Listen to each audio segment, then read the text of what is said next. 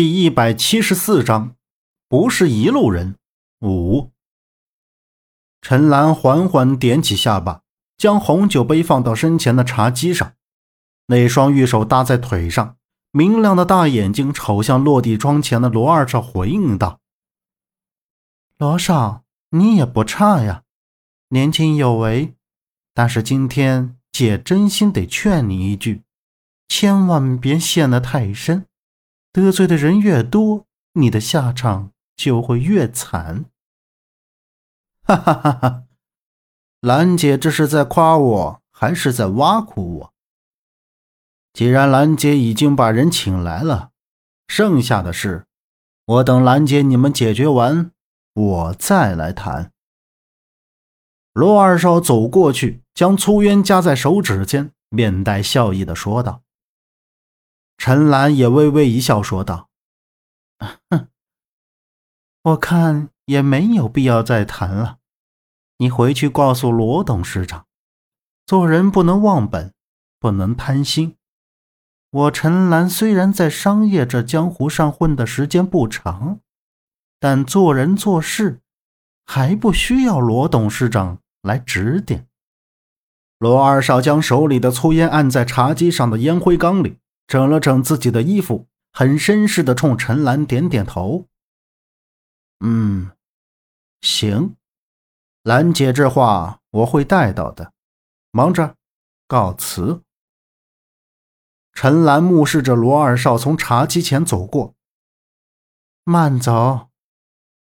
罗二少走到杨木二人身前，上下扫了一眼杨木，说道：“命挺硬的。”但今天好戏我看不上了，祝你好运。说完，罗二少带着他的人就走出了大厅的门口。杨木和陈方安已经站在边上半天，看着陈兰和罗二少一言一语的搭话，杨木心里十分慌张。他不知道这次会是陈兰派人把他请过来的，也没想到陈兰早在几个月前就已经盯上了自己。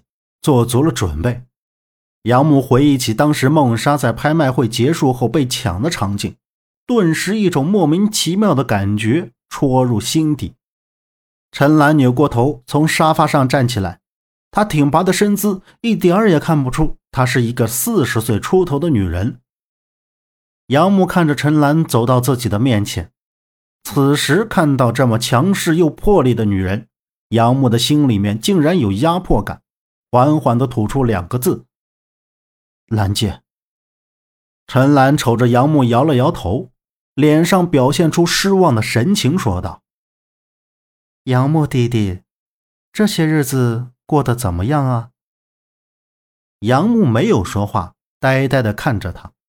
陈兰紧接着又说：“不要多想，也别害怕，大白天的，兰姐我又不会吃了你。”啊，对，人还没有到齐。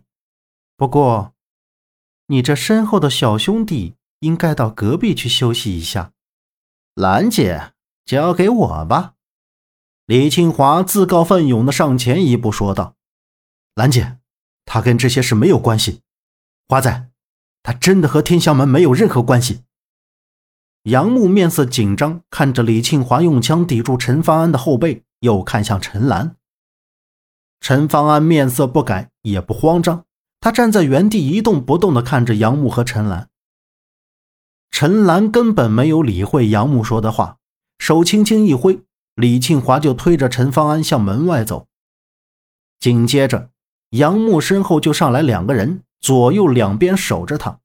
杨木不敢轻举妄动，他只能看着李庆华把陈方安带走。看到大厅的门关上。就见陈兰走回到茶几前，倒了一杯红酒，端在手里。就在这时，大厅的门推开了。“放开我！放开我！我就是来玩的！你们要干什么呀？”听到声音是左阳的声音，刹那间，杨木看了过去，见门口左阳被两个人压着走了进来。本集播讲完毕，感谢您的收听，欢迎您订阅。下次不迷路哦。